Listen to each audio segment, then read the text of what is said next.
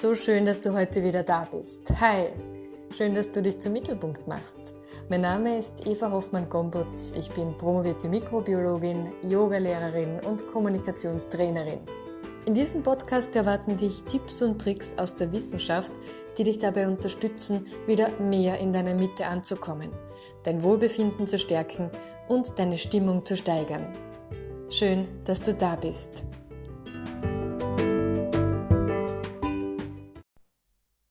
In der heutigen Episode widmen wir uns dem oralen Mikrobiom, also der Besiedelung unserer Mundhöhle. Und wenn du dich jetzt wunderst, was hat denn bitte die Mundhöhle damit zu tun, ob ich mich in meiner Mitte fühle, ob ich mich stark fühle, dann beantworte ich das ganz klar mit, du bist dann in deiner Mitte und fühlst dich stark, wenn du gesund bist. Und das orale Mikrobiom ist dafür verantwortlich, dass wir gestärkt sind, dass Bakterien und Viren sich nicht so einfach ausbreiten können. Du erfährst heute, wie eine solche Zusammensetzung ausschaut. Wir werden die Frage beantworten, welchen Zusammenhang das es gibt vom oralen Mikrobiom und der Entstehung einer Mandelrachenentzündung, einer Mittelohrentzündung oder eben auch einer Sinusitis. Und dann, zu guter Letzt, geht es auch um die probiotischen Lösungsansätze. Was können wir denn machen, um diese Verbindung von Außenwelt und unserem Respirationstrakt, Verdauungstrakt überhaupt zu unterstützen. Schön, dass du da bist. Was wir in unserer Mundhöhle haben, ist ein Oralom. Das heißt, es gibt nicht nur Bakterien, die sich da herumtummeln und herumwuseln, nein, wir finden dort auch Viren, wir finden dort auch Protozoen, wir finden Archeen, wir finden Spirocheten, also ein buntes Potpourri an Mitbewohnern, die sich da angesammelt haben.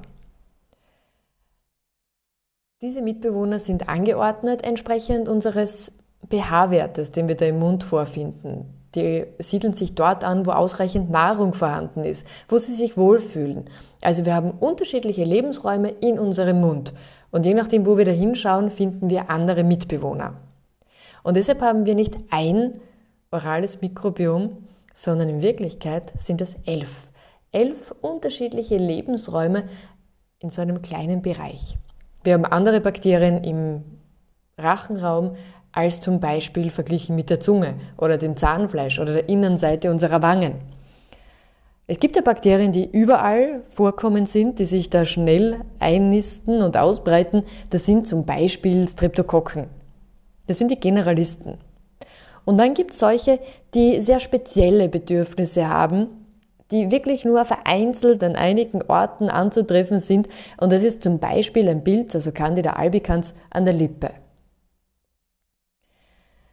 Dieses orale Mikrobiom, das dient als Verbindungsstück von Außenwelt, also all dem, was wir aufnehmen, was wir einatmen und unserem ja, Respirationstrakt, unserem Verdauungstrakt. Und wenn dieses Tor geöffnet ist, dann haben es die Krankheitserreger einfach, uns zu infizieren, uns krank zu machen, uns aus unserer Mitte zu bringen.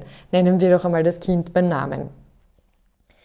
Das ist nicht nur für uns Erwachsene ein großes Thema, sondern natürlich und vor allem in den kalten Monaten, jetzt geht es ja langsam dem Ende zu, aber trotzdem ist es ein großes Thema für unsere Kinder und für alle von uns, die eben Eltern sind. Denn unsere Kinder leiden in den Wintermonaten vermehrt an HNO-Infekten.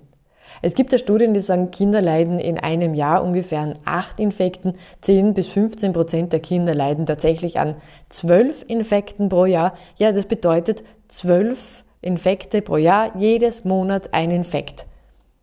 Und das ist eine große Belastung, natürlich für die Kinder, die dann immer zum Kinderarzt geschleppt werden müssen, natürlich auch für die Eltern. Es geht hier um die Kinderbetreuung, es geht darum, ähm, Pflegeurlaub zu nehmen. Also die ganze Familie leidet tatsächlich mit dem Kind, aber auch an dieser veränderten Situation. Denn jeder, der ein Kind hat, weiß, was das bedeutet, wenn das Kind dann ständig krank ist. Es gibt Studien, die zeigen, dass eine gute Besiedelung in unserem Mundraum, eine optimale Ausstattung mit den Kommensalen, mit guten Bakterien hier hilfreich ist. Hier dagegen anwirkt, dass es eben nicht permanent von einem Infekt zum nächsten Infekt geht, sondern dass das Kind gesund bleibt und natürlich auch die Erwachsenen. Wie kommt es jetzt überhaupt zu diesem oralen Mikrobiom? Wie entsteht denn dieses Mikrobiom der Mundhöhle.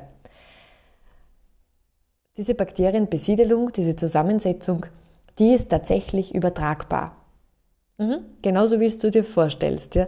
Also zum Beispiel mit einem Kuss werden 80 Millionen Bakterien übertragen.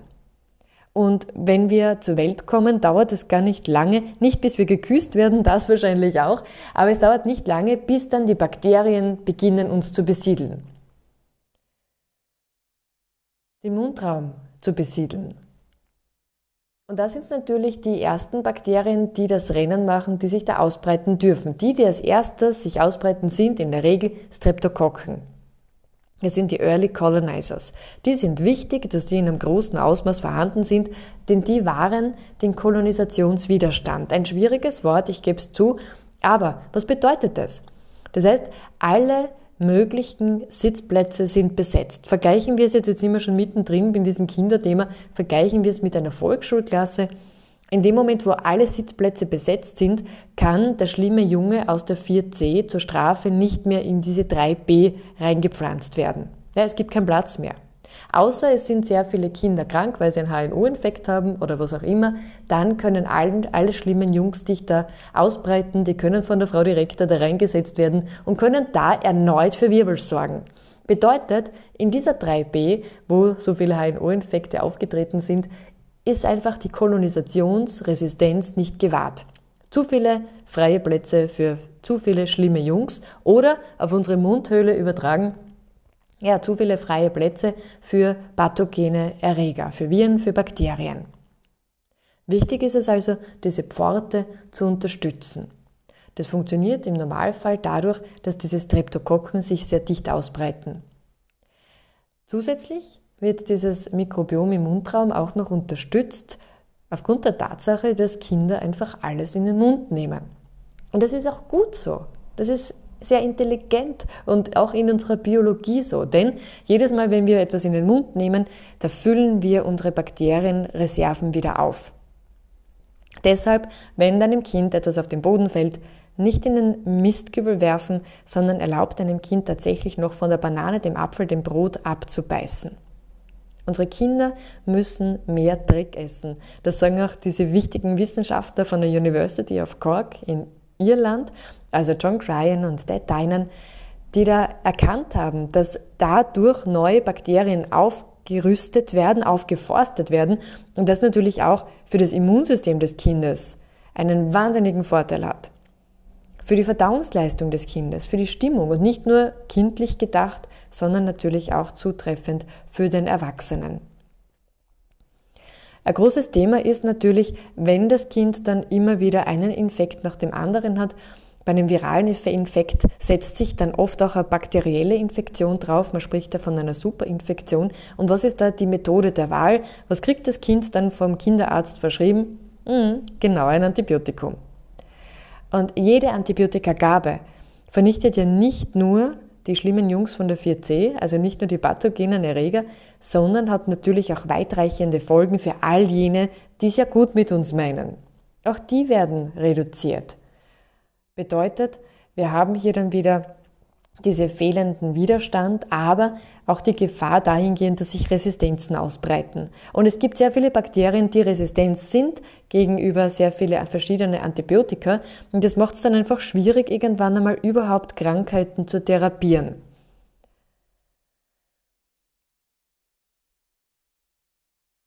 Wie steigt jetzt so ein Keim auf? Was passiert da? Also, wir haben jetzt dieses Eindringen von Pathogenen. Nehmen wir uns dann das Beispiel einer Mittelohrentzündung, einer Otitis media.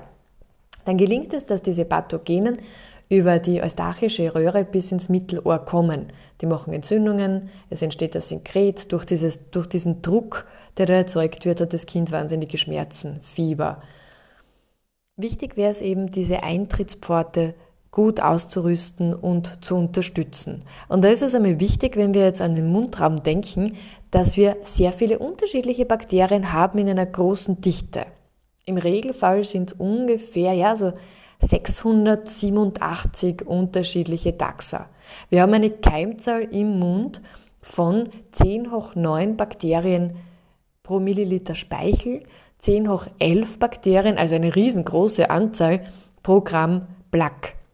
Also diese Bakterien sind grundsätzlich ja auf unserer Seite. Die brauchen wir ja. Bakterien sind ja nicht per se jetzt Feinde und Erreger, sondern wir leben ja in Symbiose mit diesen Bakterien und die sind extrem wichtig, um uns gesund zu erhalten. Es gibt da viele Studien, die da zeigen, dass die Verabreichung von einem medizinisch relevanten Stamm, und das ist ganz klar das Streptococcus salivarius K12, dass der enormen Vorteil bietet in der Vermeidung von Mittelohrentzündungen, von einer Nasen-Mandel-Rachen-Raumentzündung. Es wurde da eine Studie durchgeführt, also es gibt viele Studien, aber die, auf die ich mich da gerade beziehe, war an 82 Kindern, die rezidivierende Infektionen hatten. Das heißt, die haben wirklich einen Infekt nach dem anderen gehabt. Und die durften für 90 Tage diesen probiotischen Stamm als Lutschtablette verzehren. Am besten abends, weil da können die Bakterien sich natürlich gut ausbreiten und sind jetzt nicht gestört, weil wieder Zähne geputzt werden muss, weil da irgendwie ein Stück Apfel verzehrt wird zwischendurch. Also du kennst ja das große Thema. Also am besten am Abend vor dem Schlafengehen verabreicht. Und diese 90-tägige Therapie, diese probiotische Intervention hat dazu geführt, dass es zu einer deutlichen Reduktion gekommen ist im Falle einer Otitis media, also Mittelohrentzündung, beziehungsweise einer Pharyngotonsillitis, also einer Rachenmandelentzündung. Und zwar in einem riesigen Ausmaß. Diese Rachenmandelentzündung konnte um 95 Prozent reduziert werden. Um 95 Prozent und die akute Mittelohrentzündung waren um 72 Prozent. Ich möchte das nicht schmälern, auch das ist natürlich ein fantastisches Ergebnis, aber es schaut halt im Vergleich zu diesen 95 Prozent etwas weniger aus, aber trotzdem hervorragend. Und das Schöne war, dass es die Kinder jetzt nicht nur in diesem Behandlungszeitraum geschützt hat, sondern tatsächlich dieser Effekt für sechs Monate aufrechterhalten werden konnte. Und es hat natürlich für die ganze Familie weitreichende Konsequenzen, denn wenn das Kind nicht ständig krank ist, wenn das Kind nicht ständig diese Infektion hat, bedeutet das, erstens einmal, das Kind braucht nicht so oft Antibiotika. Zweitens, das Kind braucht nicht so häufig Schmerzmittel. Und dann bedeutet das natürlich auch, das Kind hat nicht so viele Tage, an dem es jetzt nicht in die Schule, in den Kindergarten gehen kann. Also auch von sozialer Perspektive betrachtet, das Kind kann spielen, es kann zum Sport, das Kind ist weniger beeinträchtigt. Aufgrund dieser Resultate hat man sich natürlich auch angesehen, ist das jetzt wirklich nur für Kinder zutreffend, dieser tolle Effekt, oder aber profitieren auch die Erwachsenen davon. Denn, da brauche ich dir wahrscheinlich nichts erzählen, auch wir Erwachsene haben, vor allem wenn wir mit kleinen Kindern zusammenleben, häufig das Thema einer Mandelrachenentzündung oder aber einer Sinusitis. Ja? Und da hat es Studien gegeben, die haben gezeigt, dass die Verabreichung von diesem Streptococcus salivarius K12 auch bei Erwachsenen extrem gute, signifikante Resultate erzielt. Wir haben das verglichen und es wurde da verglichen, wie häufig kam es zu einer Infektion im Vorjahr und wie oft kam es dann zu einer, Infektion, wenn die jeweilige Person mit diesem probiotischen Stamm versorgt worden ist. Und auch da waren es 84 Prozent weniger Infektionen, eine um 84 Prozent verringerte Inzidenz. Und das ist auch langfristig und nachhaltig bestehend geblieben, also auch hier über sechs Monate hinweg. Was hat es jetzt mit diesem probiotischen Stamm auf sich? Was können wir daraus lernen? Was macht der überhaupt? Also erstens haben wir schon gesagt, der ist wichtig für diesen Kolonisationswiderstand. Alle Plätze in der 3b sind besetzt. Da können keine Störefriede mehr reinkommen. Das, was dieser Stamm aber auch noch kann, ist, dass er aktiv den pH-Wert, also das Milieu im Mundraum, in einem Bereich hält, nämlich neutral. Wir haben einen neutralen pH-Wert im Mund, damit sich Säurebildner gar nicht ausbreiten ausbreiten können, damit hier die, die Krankheiten verursachen, die auch Karies verursachen können, gar nicht ausbreiten können. Und dann bildet dieser Stamm auch noch aktiv Substanzen, die andere Bakterien und Viren abtöten kann. Das ist wie so ein bakterieneigenes Antibiotikum, um sich natürlich seinen Lebensraum zu erhalten. Es geht dem Bakterium leider Gottes jetzt gar nicht um die Gesunderhaltung des Menschen, sondern der möchte einfach in diesem Lebensraum Mundhöhle weiterhin bestehen bleiben und dort überleben. Durch diese Produktion von diesen Bliss, also diese Bakteriozin-like Inhibitory Substances, gelingt das, werden Keime aktiv getötet. Und dieser probiotische Stamm hat auch einen großen Vorteil gegenüber ähm, Entzündungen, die sich ausbreiten können. Also der triggert auch und trainiert auch das Immunsystem, stärkt unser Immunsystem. Wenn man das zusammengefasst, was kann denn dieser eine probiotische Stamm? Er, er, er schließt die Tore, damit nicht alles über diese Pforte im Mundraum in den Körper reinkommen kann und auch mit dem Immunsystem in Kontakt treten kann. Das ist von großer Relevanz jetzt nicht nur bei den HNO-Infekten. Das ist auch gültig für andere Themen, für andere Erkrankungen, wie zum Beispiel Mundgeruch, wie zum Beispiel aber auch dem Schutz vor einer Covid-19-Infektion. Denn auch diese Viren müssen natürlich über den Mundraum in den Körper hinein. Und da gibt es Studien, sowohl bei der Halitosis, also beim Mundgeruch, als auch bei Covid-19, dass dieser Schutz der Pforte, der Eintrittspforte, sich als hilfreich erweist, wenn es zur Reduktion einer solchen Erkrankung oder eines Infektionsrisikos kommt.